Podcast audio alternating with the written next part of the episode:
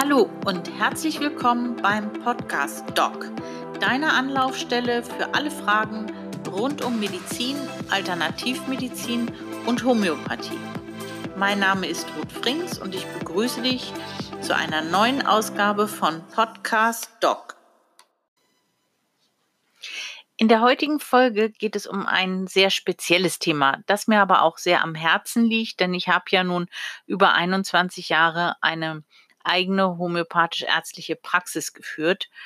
Und zwar geht es um das Thema, wie nehme ich homöopathische Arzneien ein?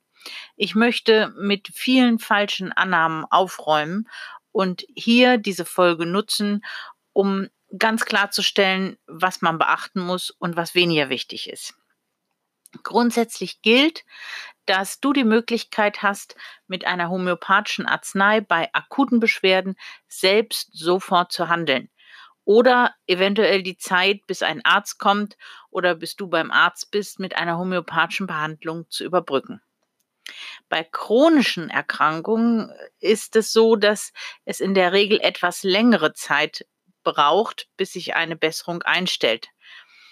Dazu muss man immer noch sagen, bei schweren Krankheitsbildern oder Verschlechterung des Allgemeinzustandes oder wenn gar keine Besserung eintritt oder Komplikationen drohen, sollte unbedingt ein Arzt konsultiert werden.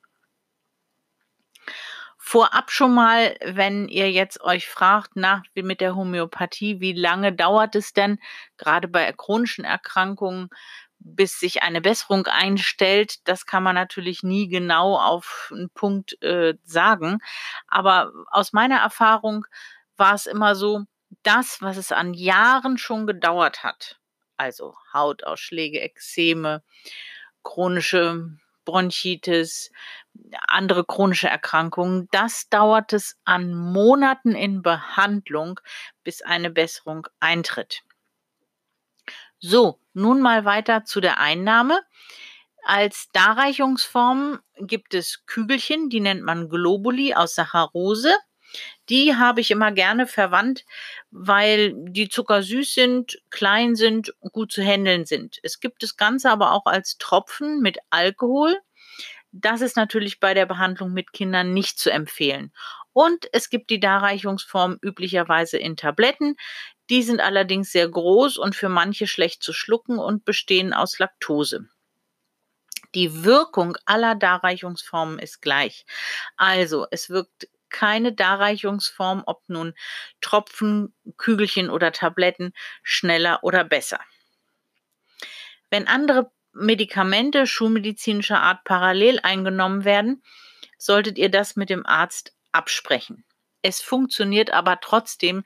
Das habe ich ähm, selbst in meiner langjährigen Praxis erfahren.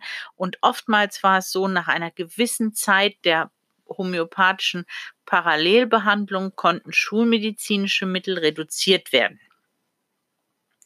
So, was ist zu beachten? Grundsätzlich sollten Nahrungsmittel oder auch Produkte mit mentholhaltigen ätherischen Ölen wie Kaugummi, Salben, die Kampfer enthalten oder Pfefferminze, Menthol, Chinaöl, Teebaumöl, japanisches Heilpflanzenöl, Kamille, Eukalyptus. All diese Dinge sollten vor und nach der Einnahme der homöopathischen Arznei mindestens zehn Minuten gemieden werden. Auch bei der Zahnpflege sollte dieses Zeitfenster eingehalten werden. Das heißt, wenn man eine homöopathische Arznei, egal ob Tropfe, Tablette oder Globuli einnimmt, sollte man sich zehn Minuten davor, vorm Zähneputzen, keine Globuli einnehmen und auch nach dem Zähneputzen zehn Minuten warten. Herr Hahnemann, der Begründer der Homöopathie, hat immer die Kaffeetrinker kritisiert und selbst sehr viel geraucht. Kurzum, jeder muss für sich Verantwortung übernehmen, was er in welcher Menge seinem Körper zuführt. Die Wirkung der homöopathischen Arznei ist nach meiner Erfahrung nicht beeinträchtigt. Es gibt ein paar Arzneien, die Kaffee nicht vertragen, beziehungsweise die antidotiert werden. Das heißt, wenn man eine homöopathische Arznei einnimmt, welche zähle ich gleich auf, wird die Wirkung dieser homöopathischen Arzneien durch Kaffeetrinken beeinträchtigt oder vermindert. Und zu diesen Substanzen zählt Causticum, Camomilla, Conium, Ipecacuana, Nux vomica, Opium, Rustox und Veratrum album. Andere Reiz- und Regulationstherapien wie Akupunktur, Schüsslersalze, Bachblüten, Bioresonanz und Magnetfeldtherapie haben sicherlich ihren Stellenwert, sind aber parallel zu homöopathischen Therapien nicht sinnvoll oder stören sogar die Wirkung der Homöopathie. Andere Therapien, die mechanisch ansetzen, wie Krankengymnastik, Physiotherapie und Osteopathie, sind parallel möglich. Unter bestimmten Umständen kann es sein, dass Röntgenstrahlen die Wirkung der homöopathischen Arznei beeinträchtigen. Das solltest du mit deinem Therapeuten absprechen. Zur Haltbarkeit der Arzneien ist zu sagen, dass sie bei angemessener Lagerung, da komme ich noch drauf, äh, sehr lange bis unendlich halten. Jedoch sind die Hersteller an den gesetzlich vorgeschriebenen Zeitraum der Haltbarkeit bei Angabe gebunden. Nun kommen wir zur Potenz. Die Globuli, wir, ich hatte mich jetzt darauf geeinigt, dass wir die Kügelchen verwerten im Akutfall, sollten bei organischen Beschwerden immer in der D12-Potenz verordnet werden. Potenz ist die Verdünnung. Das hat der Hahnemann genau festgelegt. Da komme ich vielleicht später nochmal dazu grundsätzlich gilt bei akuten Geschehen, was organisch betrifft, also eine kleine Verletzung, ein Husten, Halsschmerzen, Ohrenschmerzen, da nimmt man die D-Potenzen und das in der D12. Man kann es auch so ausdrücken, je akuter das Geschehen ist, desto häufiger werden die Arzneien verabreicht und desto höher die Potenz, Schrägstrich, die Verdünnung. Diese Depotenzen wirken organisch sehr schnell und haben so gut wie gar keine Erstverschlimmerung.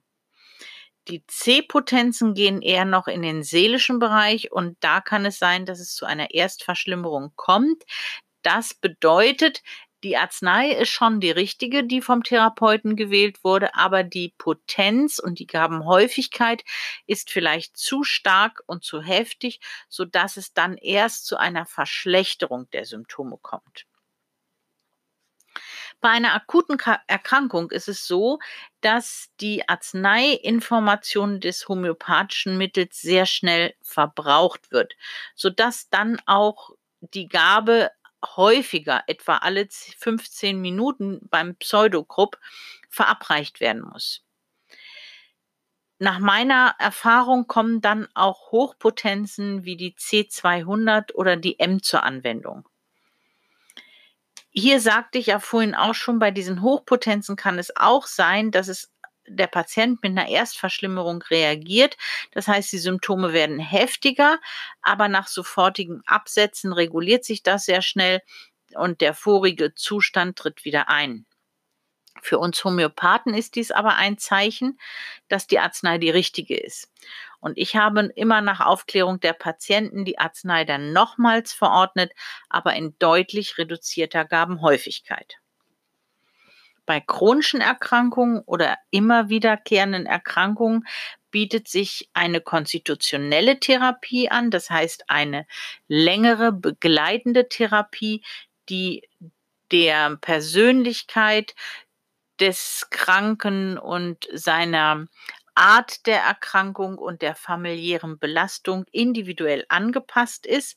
Und diese Therapie mit den Arzneien sollte in der LM-Potenz erfolgen. Nun zur Einnahme. Eine Einnahme, eine Gabe sind immer zwei Kügelchen, zwei Globuli. Die legt man auf eine neutrale Zunge, das hatte ich ja vorhin schon gesagt, also möglichst nicht vorher ein Kaugummi gekaut haben und lässt sie im Mund langsam zergehen. Die kleinen Kinder zerkauen die Globulis gerne, das ist aber überhaupt kein Problem. Bei akuten Erkrankungen im organischen Bereich reicht es, wenn man drei bis vier Gaben täglich einnimmt, in dieser üblichen Dosierung, wie ich schon gesagt habe, in der Depotenz. Eventuell kann man auch eine Auflösung herstellen, das erkläre ich am Ende dieser Folge. Die Menge der Kügelchen pro Gabe, hatte ich ja gesagt, sollten zwei sein, wird nicht nach Alter unterschieden oder nach ähm, Frauen- oder Männerarzneien, denn die Globulis sind die Träger der Arzneiinformationen und so ist es für alle Altersgruppen, äh, wird die gleiche Potenz verordnet und die gleiche Anzahl der Globulis. Bei der Einnahme der Depotenzen sind in der Regel keine Nebenwirkungen zu erwarten oder auch keine toxischen vergiftenden Wirkungen.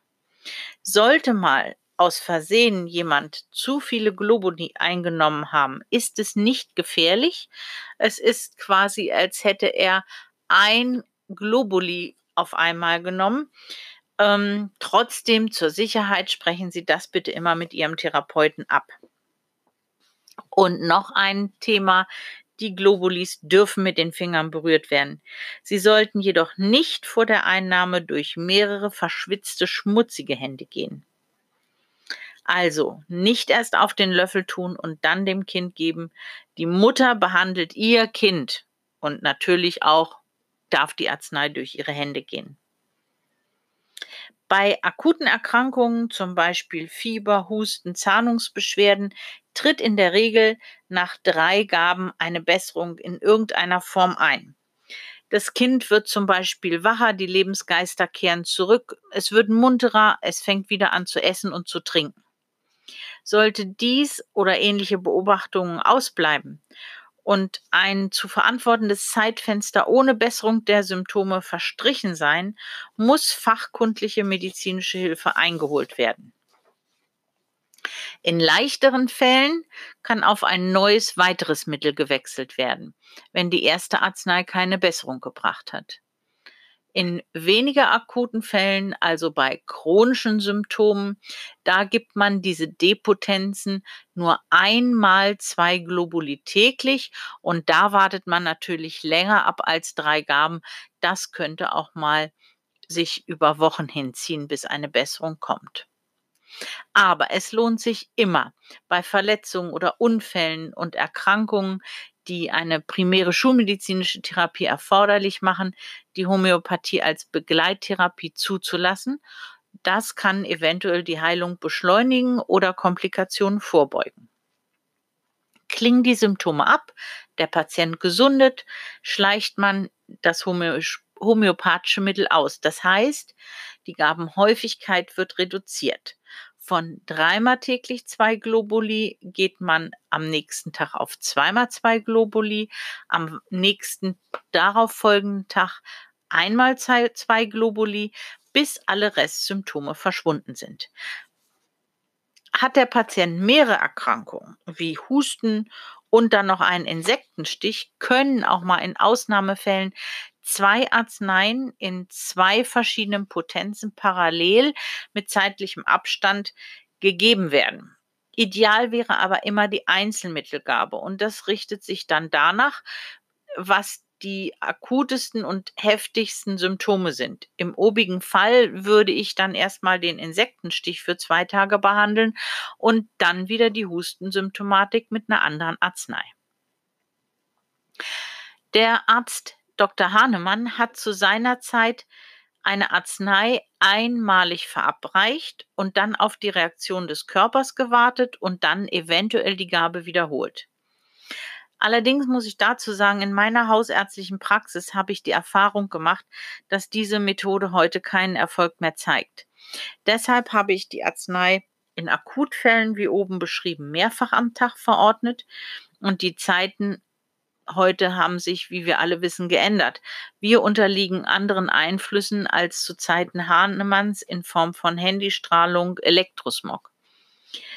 So werden heute, meine ich, die Arzneien durch die Einflüsse der Umwelt schneller verbraucht und haben eine andere Wirkungsmodalität. sodass die Arzneien heute häufiger gegeben werden sollten. Die Erfolge in meiner Praxis geben mir recht, die Einnahmefrequenz so wie eben und oben beschrieben zu praktizieren. Auch die Lebensweise ist in vieler Hinsicht ungesünder bei uns als zu Zeiten Hahnemanns. Wir haben viele versteckte Zucker in unserer Nahrung, um nur ein Beispiel zu nennen. Die ganzen Zivilisationskrankheiten rühren daher. Nun, wie besprochen, noch ein kleines Rezept, wie man die Globulis auflöst, das heißt eine Auflösung herstellt. Diese Darreichungsform nutzt man, wenn ein akutes Geschehen vorliegt.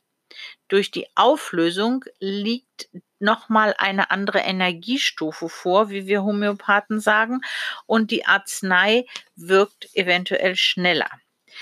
In diesem Fall nimmt man fünf Globuli und füllt das Glas mit Quellwasser auf, ungefähr 100 Milliliter.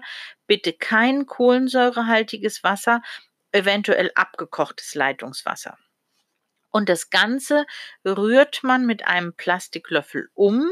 Man nennt das Verkleppern in der Homöopathie.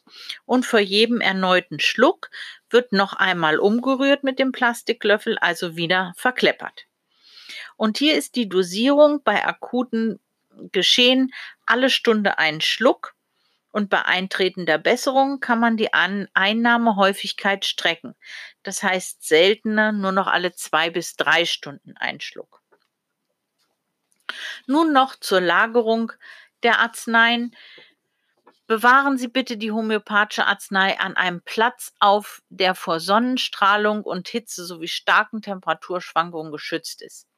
Nässe und feuchte Luft sind nicht so vorteilhaft, also bitte nicht im Kühlschrank lagern haltet die Arznei von starken Stromquellen, Elektrosmog, also Funkwecker, Handy, PC, Mikrowelle und so weiter fern.